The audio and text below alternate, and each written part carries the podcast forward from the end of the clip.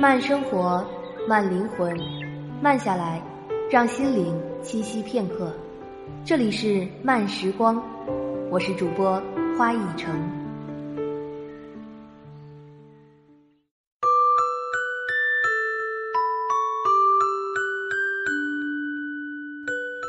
慢时光，慢生活，慢下来，让心灵栖息片刻。这里是由原声带网络电台与慢时光团队联合出品制作的慢时光有声电台，我是主播花一成。喜欢阅读或者你想要报名成为领读主播，你可以前往微信公众号“睡前晚安书友会”报名参与。本期节目同大家分享的文章来自潇潇一凡，什么才是真正有趣的生活？一个朋友说：“感觉日子越过越没劲，对什么都提不起兴趣。工作无趣，日复一日尽是重复；吃饭无趣，一天三顿味同嚼蜡；周末无趣，看书或娱乐都没精神。他甚至没办法完整的看完一部电影，听完一首歌。我不得其解，问他为什么。”他满脸无奈的回答说：“因为觉得没意思啊。”他问我：“是不是应该来一场说走就走的旅行，激活一下人生？”据我所知，他最近的一次旅行是在二十天以前。他旅行回来之后，倒头睡了一天。睡醒之后，他跟大家说：“旅行实在是太无聊了，上车睡觉，下车拍照。”一车人死气沉沉。其实，身边觉得日子过得没意思的大有人在。看着一张张写着“生无可恋”的脸，我们不得不在心底感叹：能把日子过得有趣，确实不是一件容易的事情。那些能在凡长光景里把日子过得妙趣横生的人，都是天赋异禀的高手。几年前，在北京。我曾偶遇过这样一个高手。这个懂生活的高手不过是一个二十岁出头的大男孩，他是暑假到北京打工的大学生。当时他打工的餐馆离天安门不远，餐馆不大，他既负责点菜也负责上菜，忙得不亦乐乎。我看到他时，他正在跟一个外国人连说带比划的聊天儿。大约是那个法国人在跟他咨询一道菜。法国人懂一点点英文和中文，而他完全不懂法语，英文也不是特别好。于是两个人就这样英语和中文掺杂着，手舞足蹈的用两国语言交流中国菜谱。他推荐的菜居然很合法国人的口味。法国人离开时给他竖了个大拇指。他则热情地将法国人送到门口，顺带着连说带比划的给人家指了路，推荐了景点。他过来上菜时，我忍不住笑话他：“难道不怕给人家指错了路，丢了中国人的脸？”他夸张的大笑，拉长了腔调说：“怎么会？我外语说的这么好，表演的这么形象，交际能力这么强，怎么会丢中国人的脸？”他说：“他在这里遇见过很多不同国家的人，早已练就了和各国人打交道的本事。”我问他：“你每天都过得这么妙趣横生吗？”当时他在那家餐馆打工已有一月有余，我猜想这么枯燥的工作应该早已让人心生厌烦。他挠挠头说：“妙不妙，我就不知道了。”反正每天都很有趣。就连他刚到北京最落魄的时候，他也觉得极有趣。他刚到北京的第一个晚上，钱包就被偷了。当时他身无分文，晚上住在地下通道里。下过雨的深夜，地下通道里有冷风吹过，他感觉到几分寒意。于是难以入眠的他。和几个流浪汉在通道里打了一个晚上的扑克。他说：“几个陌生人不问来处，不问去向，就这样打了一个晚上的扑克，天很快就亮了。然后他继续上路，去找一份安身的工作。暑期工没有那么难找，他用了一天的时间就找到了这家餐馆，老板包吃包住，工资全是净收入。每周的星期日，他就拿着地图在北京各处转悠，跟旅游一般惬意。他说着说着，眼睛就笑成了一条线。他故意用一口老北京的腔调，发音准确无比，这是他跟餐馆周边的北京大妈大爷们学来的。他说，餐馆附近住着一对老夫妇，很有趣的一对老人家。大妈是个热心肠，爱找人聊天。平时没事儿爱去当志愿者，给人指指路，帮忙维护维护公共交通秩序。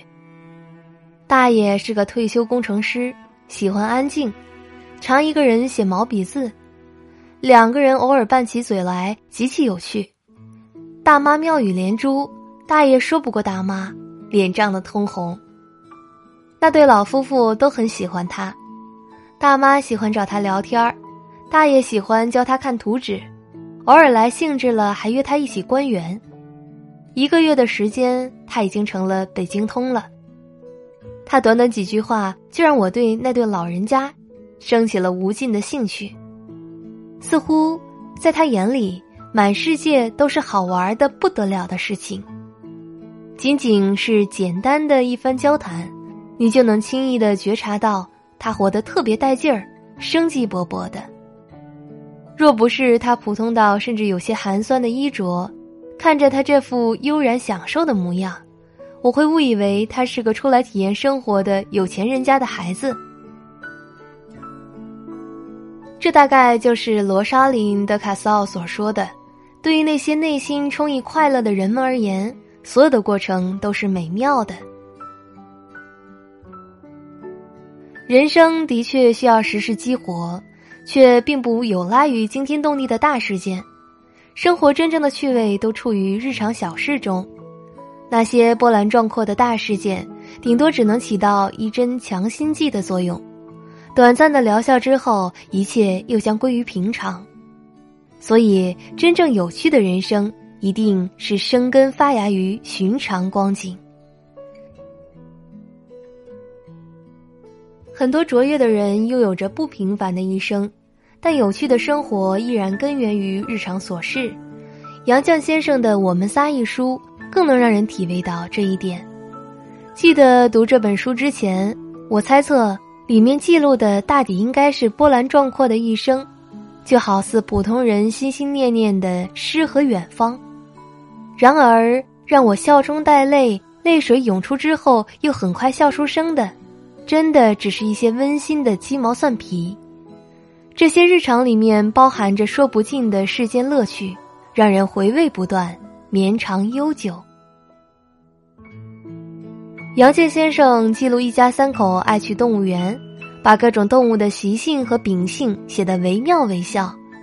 写到大象，他写道：“更聪明的是聪明不外露的大象。”母象会用鼻子把拴住前脚的铁圈脱下，然后把长鼻子靠在围栏上，满脸得意的笑。饲养员发现他脱下铁圈，就再给他套上，他并不反抗，但一会儿又脱下来，好像故意在逗那饲养员呢。一家人去吃馆子，钱先生近视眼，但耳聪，阿元耳聪目明。他们总能发现其他桌的客人正在上演着怎样的故事，所以呢，他们一家人吃馆子是连着看戏的。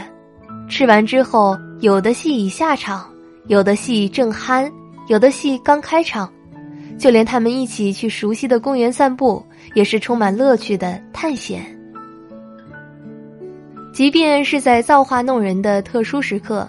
杨绛先生的笔下依然充满着日常的生动有趣，每一个情节都是那么饱满有光芒。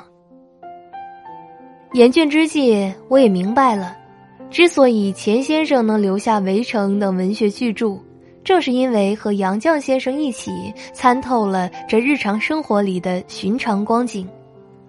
这种来自日常的有趣，才是真正而持久的有趣，深入骨髓。觉得生活无趣的时候，不要总想着到了佛罗里达的棕榈海滩生活，从此就变得有趣；不要总以为到了非洲好望角，日子就会给你打开一个豁然开朗的突破口。内心若了然无趣，哪里都漆黑一片。很多在路上的人，不是因为在路上才变得有趣，而是出发前就深谙生活的乐趣。我们应该审视下自己。审视下身边的人来人往，试着换个角度重新对待自己的生活。见了面从来不打招呼的那个邻居，你试着给他一个微笑。公司周边新开的那家餐馆，你约三五同事一起品尝。哪一样都寻常，哪一样都有趣且耐人寻味，抵得过诗和远方的乐趣，也拼得过昙花一现的美丽。真正有趣的生活，从来不需要用诗和远方来堆砌，它囿于厨房，却容得下山川湖海的纵横生趣。生活中的大波澜，永远只能是点睛之笔，是锦上添花，不能当做救命稻草。要想拥有一个有趣的人生，我们必须学会与日常琐碎谈情说爱，让水泥地里长出嫩芽。开出鲜花。